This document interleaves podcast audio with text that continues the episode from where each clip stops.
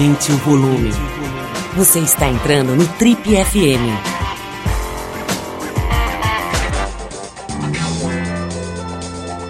Oi, aqui é o Paulo Lima e a gente começa agora mais um Trip FM, o talk show da revista Trip. Bom, pessoal, hoje a gente vai fazer um modelo um pouco diferente do programa aqui, um pouco diferente do tradicional programa que está acostumado a ouvir aqui há mais de 35 anos. Tudo isso para a gente poder mostrar para vocês uma conversa absolutamente única que foi produzida por ocasião do Trip Transformadores. Para quem não sabe, o Trip Transformadores é uma, é uma premiação que a Trip promove já há mais de 14 anos, né? É, cujo principal objetivo é encontrar gente especial que percebeu a importância de trabalhar para o outro, de dedicar energia, dedicar seus melhores ativos para o coletivo, né, para os outros. Aliás, como diz o slogan do, do, do, projeto, gente que acredita que só vai ficar bom de verdade quando tiver bom para todo mundo. Bom, normalmente esse evento acontece inclusive com uma grande noite de premiação, um encontro de mais de mil pessoas no Auditório Ibirapuera, etc. Obviamente, por causa da pandemia, nos últimos dois anos, isso não pôde acontecer. E acabou sendo uma motivação para uma inovação muito legal que foi transformar essa ideia num programa de televisão. A verdade é que não foi um programa, foram cinco programas, né? Cinco sábados à noite na TV Cultura, né? Uma rede de televisão aberta, todo mundo conhece a TV Cultura, uma programação de altíssimo nível, e a gente ocupou os sábados à noite para mostrar encontros entre pessoas muito, muito especiais. A gente já mostrou aqui no Trip FM um desses encontros que foi entre o Ronaldo Fraga, né, o estilista mineiro, e o rapper MC, uma conversa realmente genial. Agora a gente vai continuar a mostrar é, esses encontros é, com uma outra dupla não menos interessante, não menos brilhante, né? A gente está falando do Felipe Neto, um dos mais importantes youtubers do mundo, né? Foi eleito pela revista Time norte-americana como uma das 100 personalidades mais influentes do mundo. E o historiador e filósofo Leandro Carnal. Ele já teve aqui, o Leandro Carnal já teve aqui no programa, acho que mais de uma vez, inclusive. Mas esse encontro entre os dois foi muito peculiar. Né? O Felipe Neto não é uma unanimidade, né? tem vários é, haters, como se diz no mundo do, da cultura digital, mas é um cara que, no mínimo, tem muita coragem, muita clareza de pensamento e se posiciona, né? Que é uma coisa que muita gente que tem fama e visibilidade evita fazer nesses dias de hoje. O Karnal é realmente um dos grandes filósofos pop do Brasil nesse momento, um cara que pensa de forma muito original, com muita clareza também. E o encontro é muito curioso, porque o Karnal também acabou se transformando num influenciador digital. Né? Hoje ele tem uma presença bastante forte nas redes sociais e uma atuação importante, especialmente por conta da pandemia, quando as palestras, os encontros presenciais ficaram impossibilitados. Então é isso. Hoje você vai acompanhar aqui no Trip FM o encontro entre Felipe Neto, o youtuber Felipe Neto, e o historiador e filósofo Leandro Carnal. Bom, para começar, a gente vai te contar um pouquinho da história do Felipe Neto, só que na voz de um ator profissional, do Bruno Galhaço, que também, por sua vez, é um dos maiores influenciadores aí, celebridades no mundo digital aí na internet, né? Tem uma posição bastante interessante. É, é, de atuação, ele se desligou da Globo, foi um dos primeiros, talvez um dos primeiros nomes dessa geração a se desligar, desligar da Globo, fazer um contrato com Netflix, etc. É um cara que tem uma postura profissional bastante é, única e tem também uma, uma cabeça interessante. Mas o Bruno, nesse caso aqui, interpretou em primeira pessoa como se ele fosse o Felipe Neto falando, um texto feito pela escritora e jornalista Mili Lacombe sobre o Felipe Neto, esse garoto que todo mundo conhece como um grande youtuber, mas que começou bem pobre, né? Teve uma, uma infância, uma adolescência ali de classe baixa, digamos, né? Ele era vendedor de componentes eletrônicos para camelôs e hoje tem uma posição bem diferente. Né? Ele tem muitos milhões de seguidores e bilhões de visualizações no YouTube, uma figura controvertida, mas muito interessante. Vamos ouvir então o texto da Mili Lacombe, na voz do ator Bruno Galhaço, interpretando como se ele fosse o Felipe Neto. Vamos ouvir. Bruno Galhaço, em texto de Mili Lacombe, sobre Felipe Neto. A verdade vai te libertar, mas não sem antes te fazer pagar. A minha verdade é a seguinte. Eu sou um moleque do subúrbio carioca e que veio lá de baixo. E que trabalhando pesado conquistou muito mais do que sonhava. Verdade.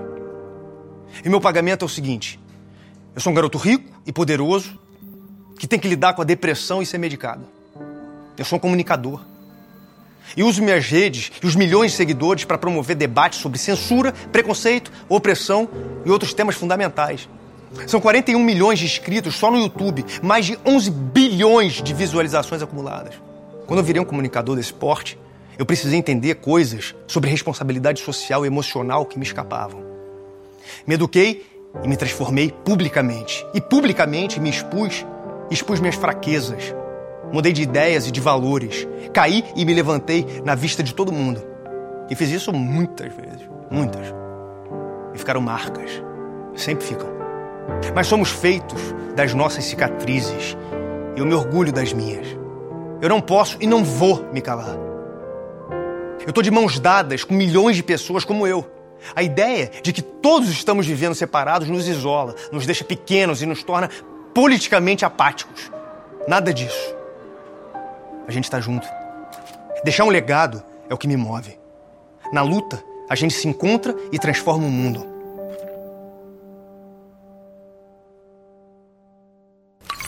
Bom, você ouviu o ator Bruno Galhaço interpretando esse texto da Mila Lacombe, é, falando um pouco sobre a história do Felipe Neto, né, em primeira pessoa, como se fosse o próprio Felipe.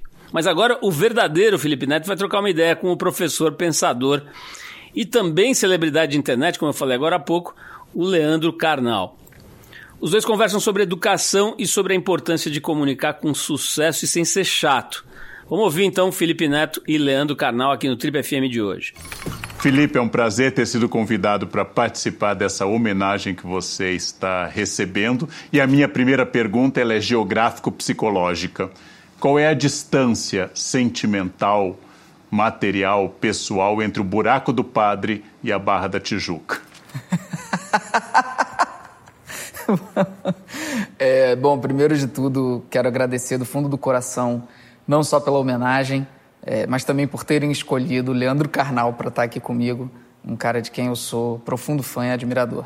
É, essa distância, ela, é, é, ela é realmente imensurável em termos emocionais. E é, eu tenho muito orgulho das origens que tive, da, da luta que tive, da vida que vivi. É, e ontem mesmo eu tuitei isso porque saiu na, na capa do Le Monde, que é o principal jornal francês, saiu uma matéria sobre né, a, a, luta que, que eu venho fazendo nos ambientes digitais contra o autoritarismo que a gente vem lidando no dia a dia, contra todo esse, é, esse reacionarismo que a gente está vendo no Brasil. E eu tuitei justamente isso, né, do, do engenho novo para o Le Monde. E é, a Barra da Tijuca em si, ela é muito mais uma, uma fuga do que necessariamente uma vitória ela é um lugar onde eu me escondo, porque na situação atual que a gente vive no Brasil, no Rio de Janeiro, de violência, de perseguição e de ameaças que eu sofro, acaba sendo um local onde eu consigo ter alguma segurança. Mas é claro que eu vim de um lugar humilde e hoje tenho uma estrutura é, muito boa. E agradeço a cada segundo por todos aqueles que tornaram isso possível. Você é um grande influenciador, você tem milhões de seguidores. Ser também uma personagem, ter também uma persona pública, isso também te prende? Sim, sem dúvida. É...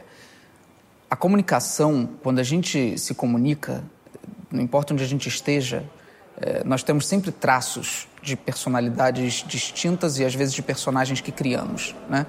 É, seja com uma câmera na frente ou numa conversa de bar ou num churrasco de família, a gente é, sempre está manifestando alguma persona, alguma é, composição. Então, quando a gente tem uma exposição muito grande, como é o meu caso, como é o seu caso, a gente precisa sim refletir sobre o que eu estou dizendo, como eu estou dizendo e como está sendo percebido. Né? Como que as pessoas estão recebendo essa minha mensagem? Porque nós não somos apenas aquilo que nós dizemos, nós somos aquilo que somos interpretados e a gente não pode se, se simplesmente eximir da, da responsabilidade disso. Então, se eu falo uma coisa e as pessoas interpretam diferente daquilo que eu quis dizer, isso não significa que as pessoas são burras. Isso significa que eu falei da maneira errada. Então é um aprendizado, é uma luta constante para a gente não se tornar o vilão da história e, uh, e tentar evoluir, tentar aprender e ao mesmo tempo não soar chato também, né, Leandro? Porque é, por mais que a gente tenha que buscar sim a nossa evolução, o nosso amadurecimento, a nossa construção, a nossa reconstrução e desconstrução, a gente não pode ficar chato também. Então isso é um, um são muitos, muitas, é, muitos pratos para serem equilibrados e, é, eu acho que, que eu venho fazendo um trabalho suficiente para conseguir me manter é, estável com o meu público. Essa década que você atravessou mudou muito o seu enfoque, o tipo de conteúdo. O que é isso? Isso é a idade, é a responsabilidade, é a reflexão? Eu acho que os 30 anos me mudaram muito. Hoje já tenho 33, mas senti que depois dos meus 30 anos as minhas prioridades começaram a mudar. Elas começaram a ir para outros âmbitos. Tem uma, uma questão também fundamental que é até os meus 29, 30 anos, eu ainda estava naquela corrida para conseguir me estabelecer financeiramente, para conseguir ganhar é, estabilidade financeira, né? que, que é o, o, o, grande desejo das pessoas no âmbito econômico é, capitalista. Quando eu consegui atingir essa estabilidade, também as prioridades começam a mudar. E você começa a entender é, de que forma eu posso, um, usar esse dinheiro para ajudar outras causas, e dois, é, usar o meu tempo para melhor ser aproveitado, para ajudar pessoas, para ajudar é, coisas e como eu posso estudar mais, como eu posso absorver mais conteúdo. Meu consumo de literatura aumentou consideravelmente depois dos meus 30 anos e a minha quantidade de trabalho diminuiu um pouco. Então hoje eu trabalho um pouco menos e leio um pouco mais. Os livros, eles o tempo inteiro me transformam. Uma obra é capaz de bagunçar minha mente de uma forma impressionante. E eu gostaria muito de levar isso para mais gente. É um trabalho que eu quero muito fazer, que é fazer mais pessoas lerem, influenciar pelo menos os jovens que me seguem a lerem mais. E eu pretendo muito criar projetos nesse sentido. O que o público não sabe é que uma vez nós tivemos também uma longa conversa sobre uma interpretação que você discordava da vida de Mozart. E eu acho que a sua interpretação é mais correta do que a minha. Mas também imagino que talvez o público não saiba que significa que você é uma pessoa que pensa autonomamente e não pensa exatamente na ideia da autoridade. Você foi um aluno rebelde? Eu era um aluno inconformado. Não necessariamente rebelde, mas inconformado, Leandro. Eu, eu não conseguia compreender por que, que a escola não tirava nada de mim. Por que, que ela não me ajudava a ser aquilo que eu sabia que seria bom. Eu já era um bom designer gráfico, trabalhava como designer já desde os 15 anos de idade trabalhava. E o ensino médio para mim foi muito traumático porque eu sentia que não era um espaço para mim. Não era um espaço para criatividade, não era um espaço para quem queria pensar, refletir, questionar. Era um espaço para você aprender uma única resposta para cada pergunta que fosse dada e não fazer perguntas de volta. A escola hoje ela é um ambiente que desestimula muito a pergunta, infelizmente. Eu acho que a criatividade é uma das mais fundamentais é, atribuições humanas, capacidades humanas, e que, infelizmente, por um sistema muito rígido, que precisa fazer com que você tire uma boa nota num Enem ou num vestibular, poda o seu potencial criativo para te encaixar num mundo de uma única resposta para uma única pergunta. Quando na realidade, quando você sai do ambiente escolar, você descobre que o mais bem é, sucedido, na falta de termo melhor, é aquele que mais faz perguntas e aquele que mais fica é, inconformado com poucas respostas. Então, eu acho que a escola deveria inverter um pouco essa equação e passar a fazer alunos fazerem mais perguntas. Esse, é, esse é meu sonho para a gente ter uma, um, um sistema escolar um pouco mais é, focado no, no, indivíduo, um pouco menos focado no Enem. A gente está curtindo o papo entre o influenciador Felipe Neto e o historiador e pensador Leandro Carnal, autor de vários livros também, uma figura muito distinta, como diria meu pai. Bom, os dois discutem agora a luta contra teorias conspiratórias, o perigo do silêncio nesse momento né, que o Brasil vive, que o mundo vive, e também uma questão muito delicada e intrincada, o controle do ego. E a partir do momento que você percebe falhas, que naturalmente eu também percebo na educação, quando você chega a esse grau de exposição e de sucesso material e profissional, vocês têm como projeto o Instituto Vero. Por que o Instituto Vero e não outros projetos? Apesar de você ter outras lutas e outros projetos, mas por que nesse momento o Instituto Vero? É, eu, eu criei o Vero porque eu acho que a luta mais importante nesse momento é a luta contra as teorias conspiratórias que estão acontecendo no ambiente digital, que disseminam as desinformações, as fake news, o assassinato de reputações e toda a arquitetura do ódio que a gente está vendo acontecer no mundo. Né? Então, eu, eu costumo citar um, um ex-espião do FBI, que tem uma. A filha dele tem uma conta no TikTok que eu sigo e é muito curioso porque ela sempre faz perguntas. O que, que você gostaria de saber de um ex-espião da Guerra Fria? É, e curiosamente, em um dos vídeos recentes, ela pergunta para ele qual é o maior medo que você tem hoje ele fala: meu maior medo hoje são as teorias conspiratórias na internet, porque elas podem resultar em guerras civis. É, eu concordo plenamente com ele. Se a gente não colocar novamente a humanidade no campo do, do, do caminho científico, do caminho do, enfim, de você ter alguma um respeito pela comunidade científica, por aquilo que é ciência, se a gente não recuperar isso, talvez nós possamos caminhar para verdadeiras batalhas sangrentas, como aconteceu nos Estados Unidos recentemente. Poderia ter sido algo muito maior, mas foi sangrento, foi horrível. Morreram pessoas naquela invasão ao Capitólio, que foi motivada pelo quê? Se não a internet, as teorias conspiratórias e as mentiras. A internet é a maior arma que a humanidade já teve, tanto para o bem quanto para o mal. É a maior arma já criada pela humanidade. E nós demos essa arma para todas as pessoas, eles entregaram essa arma na casa de todas as pessoas, sem manual de instruções e falaram use. E as pessoas, obviamente, usaram como era possível compreender.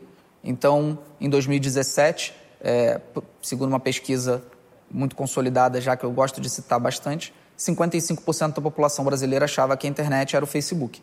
Hoje nós temos uma, uma população com pouquíssimo acesso à informação e que, ao receber uma notícia no WhatsApp com negrito, título em negrito, texto em itálico, partes sublinhadas, não consegue diferenciar aquilo de uma publicação de um veículo tradicional de imprensa. Então, a educação digital é o primeiro passo mais importante e, por isso, a criação do Vero, que é um instituto que foi criado justamente para educar. Nós estamos criando um curso agora de educação digital, temos conversas com alguns prefeitos para tentar levar cursos de educação digital para dentro do ambiente escolar e poder começar a ver resultado daqui a alguns anos de uma juventude mais educada em como utilizar a internet. Você já fez vídeo cobrando que os outros influenciadores eles se posicionassem politicamente. Você sempre se posicionou, especialmente nos últimos anos, de forma muito clara. O que, que você acha que ganhou e que perdeu com essa posição clara política? Bom, eu não acho que os influenciadores precisem se posicionar politicamente. Eu acho que eles precisam se posicionar contra desumanidades, atos desumanos. Eu jamais cobraria que influenciadores se posicionassem num ambiente onde a democracia está sem ameaças, onde nós estamos lidando apenas com políticos questionáveis, onde há corrupção, onde há é, problemas institucionais. Eu jamais exigiria que outros comunicadores viessem a público. Você tem que se posicionar politicamente. Mas, quando a gente sabe,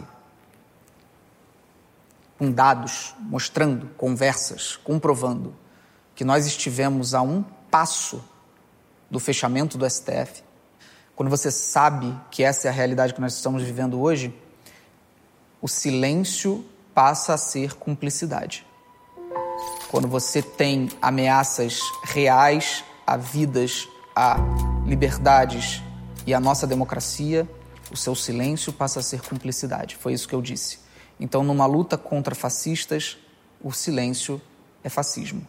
Em relação a ter ganhado ou perdido, é, o meu ego ganhou muito então, controlar esse ego é um exercício diário. Em outros âmbitos, eu tive muitas perdas. Eu perdi muito dinheiro, ao contrário do que as pessoas pensam. Eu perdi quase todos os meus patrocínios. Hoje, quase nenhuma empresa brasileira quer trabalhar comigo. E perdi também paz, sossego, tranquilidade, que são coisas que valem muito, muito mais do que dinheiro. Ter que sair na rua com escolta é uma coisa que eu não desejo para ninguém. Ter que viver uma vida de seguranças e, e controle e o seu chefe de segurança ter que visitar qualquer lugar que você decida ir antes para ver rotas de fuga e planejamento de, do que fazer, isso é assustador e triste demais. Então, eu perdi muito mais do que ganhei, porque meu ego tenho que manter sob controle. Eu trocaria tranquilamente a, a Time, o New York Times, o Le Monde e toda a repercussão que minha imagem teve por um país onde a gente não tenha risco à democracia. Eu trocaria sem pensar duas vezes. É, fiz minha parte. A única coisa que eu tenho consciência é de tudo eu ganhei uma coisa principal, Leandro. Eu sempre vou dormir tranquilo. Eu sempre vou dormir sabendo que eu fiz o que eu precisava fazer, que eu tentei. Então, mesmo que o bolsonarismo persista no Brasil e ganhe, seja reeleito e montem um verdadeiro, é, uma verdadeira dinastia, eu, eu tentei. E eu posso dormir sabendo que eu tentei. E isso é o que faz tudo valer a pena. A gente está mostrando um trecho de um desses encontros que a gente produziu para o Trip Transformadores, que foi um dos mais icônicos, digamos assim, mais improváveis, né? O pensador pop Leandro Carnal, autor de, de livros, um cara que escreve muito bem, que escreve com, com muita originalidade, e o youtuber Felipe Neto, que foi considerado pela revista Time um dos 100, uma das 100 pessoas mais influentes do mundo. Bom, os dois falam agora sobre como lidar com haters, né? Coisa que os dois têm em comum. Certamente o Felipe Neto tem bem mais do que o Leandro Carnal, mas o Carnal também fala muito sobre isso, né? Quer dizer, qualquer pessoa que se exponha hoje, principalmente nas redes sociais, vai lidar com esse ódio destilado que frequenta os canais, né? As artérias das redes sociais.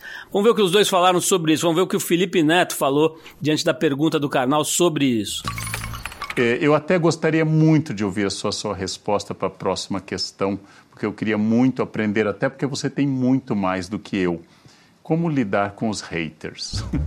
Aqueles que te seguem sistematicamente, devotamente, apaixonadamente, leem tudo que você faz, publica, veem tudo e te odeiam do fundo do coração. Como é que você se desvencilia desses encostos? Olha, é, esses eu gosto. Esses eu gosto. Levei alguns anos para aprender a gostar deles. Mas hoje gosto mesmo. Eu, eu até identifico alguns quando vejo alguns comentários, falo, olha ele aí de novo, olha esse outro aqui também. Essas pessoas, elas claramente estão confusas na minha visão né? Você não consegue é, consumir algo que você odeia tanto. Né? Quando você não gosta de alguma coisa, eu não gosto de um determinado estilo de música.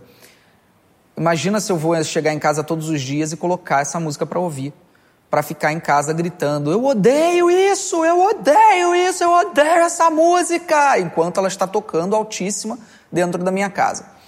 Então ninguém faz isso no mundo. Agora, existe outro tipo de hater, que é o hater que não te consome. É o hater que se torna hater porque ouviu falar, porque viu uma matéria, porque soube de alguma coisa. E normalmente essas coisas são mentiras.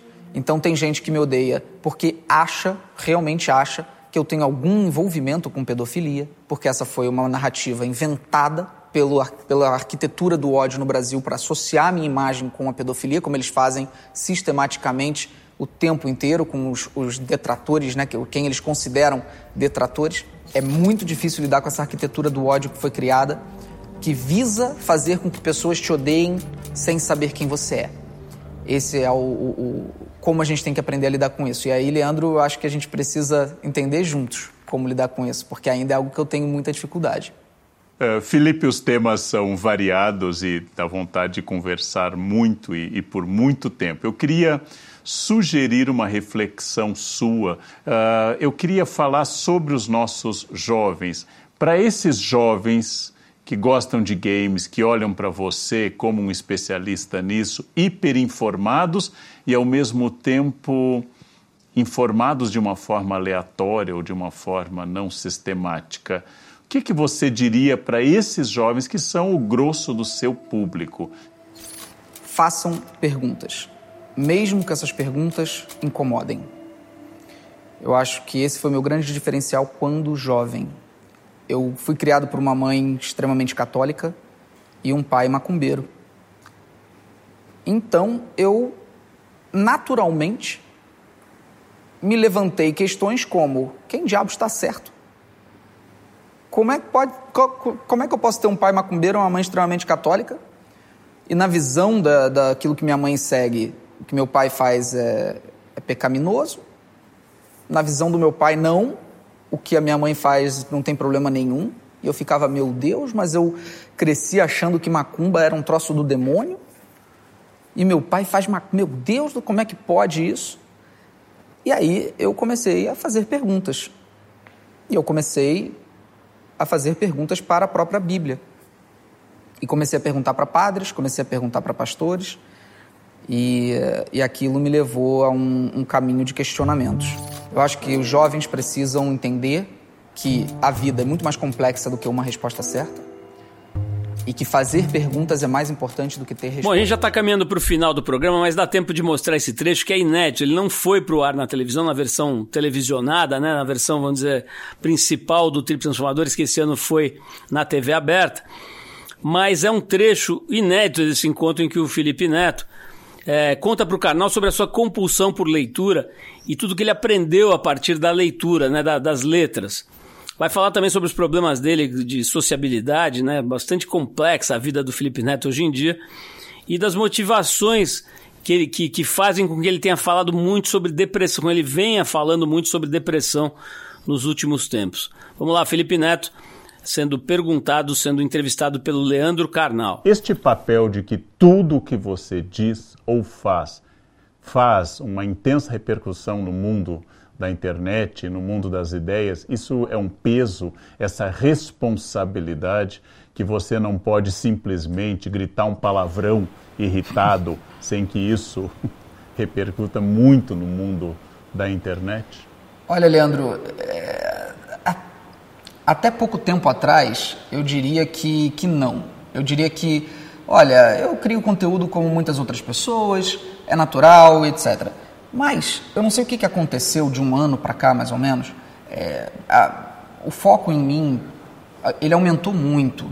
Eu acho que principalmente depois da, do New York Times e depois da revista Time, eu acho que pode ter sido isso. Pode ser uma casualidade, pode ser coincidência, mas depois desses acontecimentos, o foco em mim aumentou muito. Eu acho que é, é, tweets que eu faço que são completamente bobos, superficiais, às vezes de um torcedor do Botafogo irritado ou é, de um incomodado com algo que aconteceu no Big Brother, eles começaram a ganhar uma, uma repercussão na imprensa, na mídia, que antes eu nunca tinha recebido. É, e isso foi também para outros caminhos, como as minhas críticas a políticos, as minhas críticas aos negacionistas, a, enfim, a tudo que eu venho criticando nos últimos três anos. De um ano para cá a coisa evoluiu demais. Isso gera um peso, sim, hoje eu posso dizer que gera sim, e que às vezes eu considero um peso um tanto quanto injusto em algumas colocações. Se eu falo alguma coisa que todo mundo está falando, sai uma matéria como se só eu tivesse dito aquilo. Né? E isso às vezes me incomoda um pouco. Então estou abrindo o coração aqui assim, é, como uma pessoa que tem algo que precisava desabafar. Né? Eu acho que quando uma matéria posiciona como se só eu tivesse dito aquilo, como se só eu criticasse o Eduardo Bolsonaro, ou a Carol com K, ou é, qualquer coisa que esteja sendo alvo de críticas generalizadas, parece que sou eu o chato, parece que sou eu o, o, o cri-cri, o ranzinza, o que fica atrás falando de tudo. Criou-se essa imagem de que eu seria um, um, um tudólogo mesmo, um especialista, um cara que se acha especialista em tudo e que opina sobre tudo. Isso não é verdade, em primeiro lugar, porque eu posto muito pouco no meu Twitter. Em segundo lugar, eu posto como todo mundo posta. Né? Quando as pessoas dão opiniões no Twitter, elas dão opiniões sobre os acontecimentos do nosso dia a dia. A diferença é que, de, repente, a imprensa começou a pegar praticamente todos os meus tweets e transformar em matéria. Não é uma crítica à imprensa, mas poderia vir acompanhado de outros, para mostrar que eu não estou sozinho achando que entendo de tudo, porque está longe de ser verdade.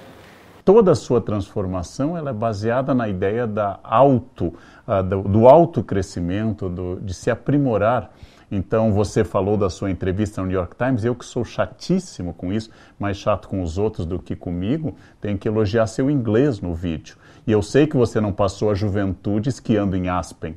Eu sei que você não passou a infância esquiando em Aspen para. Logo, isso é fruto de esforço.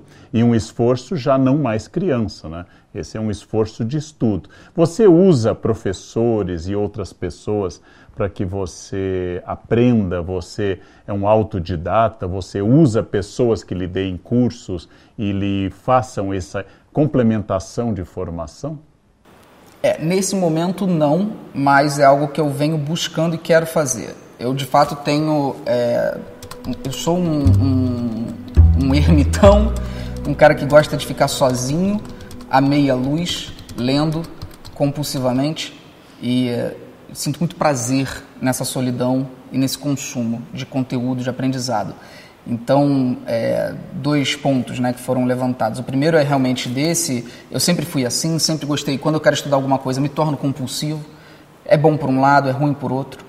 É, as pessoas podem achar que isso é apenas bom. Né? Ah, então você aprende coisas com facilidade, você não precisa necessariamente passar por aulas etc. E você estuda muito e consegue, com autodidatismo, aprender algumas coisas. Sim, mas se você perguntar para minha namorada, ela vai mostrar para você outros lados como o lado do, do que isso gera em conflitos de sociabilidade.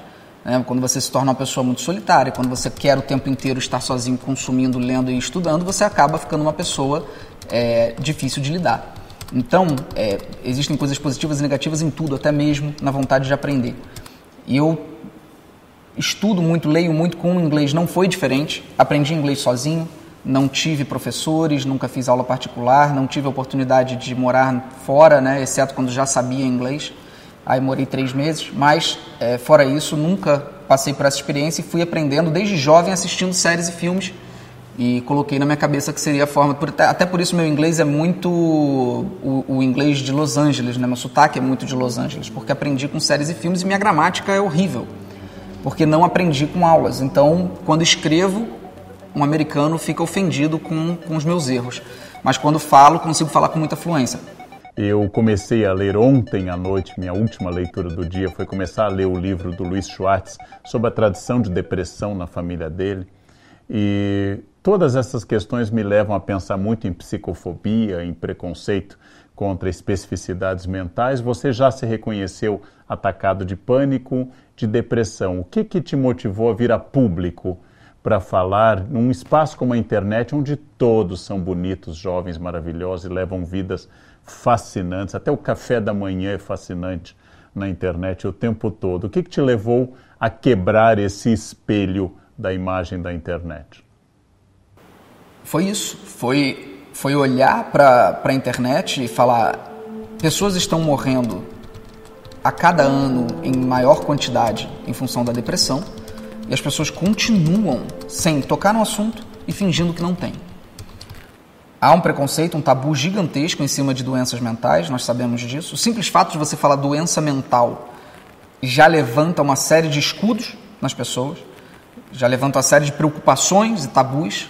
A depressão é uma doença mental. Eu não tenho apenas depressão, eu tenho um fortíssimo TDAH que é tratado também desde a minha adolescência, que é outra doença mental. E uh, falar sobre essas questões é fundamental para que a gente possa naturalizá-las. E a partir dessa naturalização, não sei nem se o termo é esse, mas transformar isso em natural, transformar isso em normal, você fazer com que pessoas, ao reconhecerem esses sintomas, busquem ajuda. O maior problema da depressão é justamente não buscar ajuda, porque a depressão é uma doença tratável. Só que como as pessoas sentem vergonha, sentem que serão julgadas, sentem que serão taxadas de loucas, sentem que serão taxadas de frescas, que até mesmo os pais vão olhar e falar: você tem tudo, você tem tudo, você não, não, isso é frescura, isso é bobagem, isso é necessidade de atenção. Tudo isso é resultado da falta de diálogo sobre a doença. Então, a quantidade de pessoas morrendo por depressão é extremamente preocupante, ela cresce a cada ano, nos jovens principalmente, e isso é o mais triste. É, tudo é triste, mas quando a gente vê jovens cometendo suicídio, sem dúvida alguma é de destruir a nossa alma, o nosso coração. E é, isso é um resultado de um, um ambiente digital extremamente tóxico que vende ilusões, vende mentiras. As enfim, não estou aqui generalizando, existem muitos influenciadores responsáveis que sabem como agir, que sabem os limites, mas isso não é regra. Tem muita gente, às vezes pessoas com mil seguidores ou pessoas com 20 milhões de seguidores, agindo de maneira irresponsável, vendendo mentiras, influenciando meninas e meninos a acreditarem que nunca serão capazes de atingir a felicidade. Nunca serão capazes de ter aquilo que elas estão consumindo na internet. E mal sabem elas que aquilo não existe. Essa é, venda de mentiras digital é algo que precisa ser muito questionado, vencendo, mas ainda muito pouco. Muito, muito pouco. E é fundamental que a gente debata esse assunto, que a gente fale sobre isso, porque os índices de suicídio estão alarmantes. Felipe, muito obrigado, parabéns e que você siga né, buscando a integridade da sua alma, pela qual você vai dar contas à sua consciência e não aos seus likes ou às suas posições políticas, acima de tudo, a coerência. Muito obrigado, Felipe. Obrigado, Leandro. Uma honra mais uma vez. E, enfim, eu quero só agradecer. Só tem palavras de agradecimento a você e a toda a equipe que tornou isso possível, a homenagem. Eu não poderia estar mais feliz e vou tentar ao máximo não permitir que meu ego brinque por muito tempo com essa homenagem. Fico feliz, baixo a cabeça, sigo meu trabalho, porque esse é o mais importante de tudo. Então, muito obrigado a todos. Genial, pessoal. A gente espera que vocês tenham se inspirado aí, curtido essa conversa, né? Essa conversa inédita entre o Felipe Neto e o Leandro Canal que a gente mostrou para vocês aqui com exclusividade do Trip FM. Alguns trechos exclusivos mesmo e inéditos e outros reproduzindo o programa de televisão do Trip FM. Se quiser ouvir um pouco mais desses papos que a gente mostrou hoje aqui, desses encontros muito especiais né, do Trip Transformadores, você pode entrar lá no YouTube da Trip e dar uma olhada. Tem vários desses muito interessantes. Como eu falei aqui, tem o MC da com o Ronaldo Fraga, tem o Léo Jaime com o Celso Ataíde da CUFA e outros encontros memoráveis. Vai lá no YouTube da Trip, é só entrar no YouTube, eh, escrever lá a revista Trip, o Trip, você já vai cair no nosso ambiente que tem quase meio milhão de inscritos para nossa enorme satisfação e enorme orgulho. Você ouviu mais uma edição do Trip FM, uma produção da Trip no ar há mais de 37 anos. Direção e apresentação, Paulo Lima. Produção, roteiro e edição, Adriano Conter. Se você quiser ouvir outras entrevistas das edições anteriores do programa, é só acessar o tripfm.com.br. Ou também pode procurar a gente na plataforma digital onde você costuma ouvir seus podcasts preferidos. A gente está em todas, Deezer, Spotify e outras. Semana que vem a gente volta com mais uma conversa boa aqui no Trip FM. Abração e até lá!